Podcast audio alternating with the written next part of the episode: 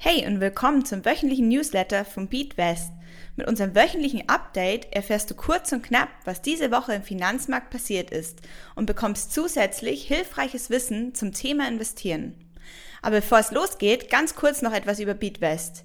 Wir sind eine Investmentplattform, welches dir mit Hilfe von Wissensaufbau ermöglicht, mit dem Investieren zu starten und dein Portfolio weiterzuentwickeln.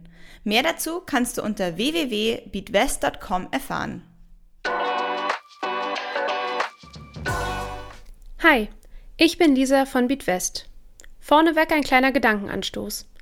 Wir, das BeatWest-Team, haben diesen Monat eine ETF-Sparrate ausgesetzt und das Geld stattdessen an die notleidende Bevölkerung in der Ukraine gespendet. Ist das nicht vielleicht auch etwas für dich? Die Tagesschau hat hierzu beispielsweise eine Übersicht mit seriösen Organisationen erstellt, die Spenden einsammeln. Kommen wir nun zum Finanzmarkt.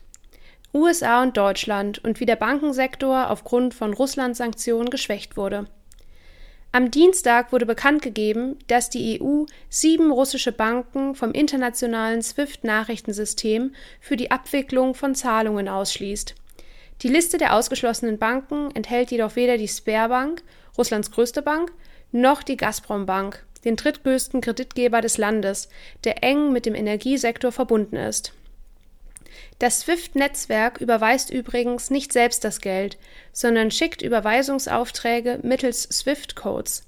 Apropos, von SWIFT wurde auch der IBAN- und BIC-Standard durchgesetzt, den du sicher kennst. Unterdessen hat die USA ebenfalls finanzielle Sanktionen gegen Russland erlassen, die den US-amerikanischen Bankensektor auf Talfahrt schickten.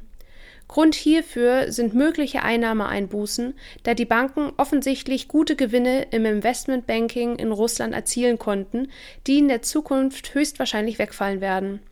JP Morgan Chase, Morgan Stanley und die Citigroup Bank haben, obwohl das Russlandgeschäft seit der Krim-Krise im Jahr 2014 eher rückläufig war, nicht unerhebliche Gewinne erzielt, indem sie beispielsweise Börsengänge oder Fusionen in Russland mit begleitet haben. Durch die angekündigten Zinserhöhungen der Zentralbanken wurde der Bankensektor zuletzt stark von Anlegern nachgefragt und konnte sich an guten Kursgewinnen erfreuen. Wusstest du, dass Finanzdienstleistungsunternehmen bewusst nicht im Nasdaq 100 enthalten sind? Dafür beträgt der Anteil im S&P 500 an Finanzdienstleistern über 11 Prozent. Hast du dein Portfolio schon einmal auf verschiedene Branchen analysiert und kennst vielleicht schon deinen Finanzdienstleisteranteil im Depot? Der Euroraum und wie die Ukraine-Krise den Wert des Euros beeinflusst. Sicherlich hast du mitbekommen, dass Anleger in den letzten Tagen und Wochen vermehrt in den sicheren Hafen Gold investiert haben. Neben Gold gehören allerdings auch fremde Währungen, sogenannte Devisen, zu Investments, die in Krisenzeiten verstärkt nachgefragt werden. Damit sind vor allen Dingen der US-Dollar, Schweizer Franken und japanische Yen gemeint. Wenn sich diese Währungen gesteigerter Beliebtheit erfreuen, schwächt dies unmittelbar den Euro. Man sagt dann beispielsweise, dass der Euro gegenüber dem US-Dollar an Wert verloren hat. Die ausländischen Währungen sind aktuell deshalb so beliebt, weil wirtschaftliche Folgen für den Euroraum aufgrund der Ukraine-Krise erwartet werden. Wenn der Euro an Wert verliert, werden automatisch ausländische Importe für uns teurer. Eine wirtschaftliche Chance besteht allerdings für exportstarke Unternehmen, da unsere Waren für ausländische Konsumenten günstiger werden. Auch wenn dies wirtschaftlich eine Chance für die Unternehmen darstellt, bleibt es abzuwarten, wie die weitere Vorgehensweise der EZB mit den Zinserhöhungen im Euroraum aussieht. Zinserhöhungen wirken sich generell positiv auf den Euro aus, da die Währung attraktiver für ausländische Anleger wird. Wusstest du, dass es einen Index gibt, der die exportstärksten deutschen DAX-Unternehmen trackt? Wenn du dir unter der folgenden WKN den Index anschaust, siehst du ganz gut, wie dieser von der Abschwächung des Euros innerhalb der letzten Tage profitieren konnte. A0C4BX. Kommen wir nun zu Fragen von Newsletterlesern.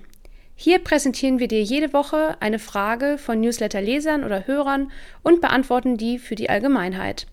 Solltest du auch eine Frage haben, dann schicke diese gerne an lisa at beatwest.com. Diese Woche erreichte uns die folgende Frage. Was sagt eigentlich die Duration bei Anleihen aus?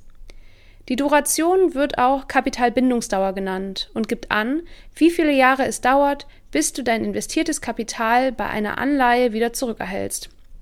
Angenommen, du investierst in eine Anleihe, bei der du nach acht Jahren 100 Prozent deines eingesetzten Kapitals wiederbekommst. Dann beträgt die Duration dieser Anleihe acht Jahre. Wenn du jedoch in eine Anleihe investierst, die ähnlich wie bei einem Hauskredit über die Laufzeit Tilgungszahlungen leistet, so verkürzt sich die Duration. Du bekommst also nicht wie bei dem ersten Beispiel zum Ende der Laufzeit 100% zurück, sondern erhältst bereits während der Laufzeit Teile deines eingesetzten Kapitals zurück. Als Faustformel kannst du dir Folgendes merken.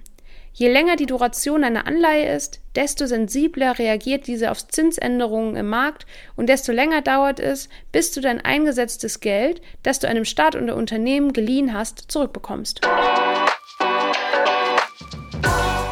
Wöchentliches Wissen. Der Unterschied zwischen Primär- und Sekundärmarkt. Vielleicht kennst du den Primärmarkt eher unter dem Event IPO was auch so viel heißt wie Initial Public Offering. Dies beschreibt ein Ereignis, bei dem ein Unternehmen zum ersten Mal Aktien an der Börse für die breite Masse anbietet. Früher waren Aktien tatsächlich noch aus Papier.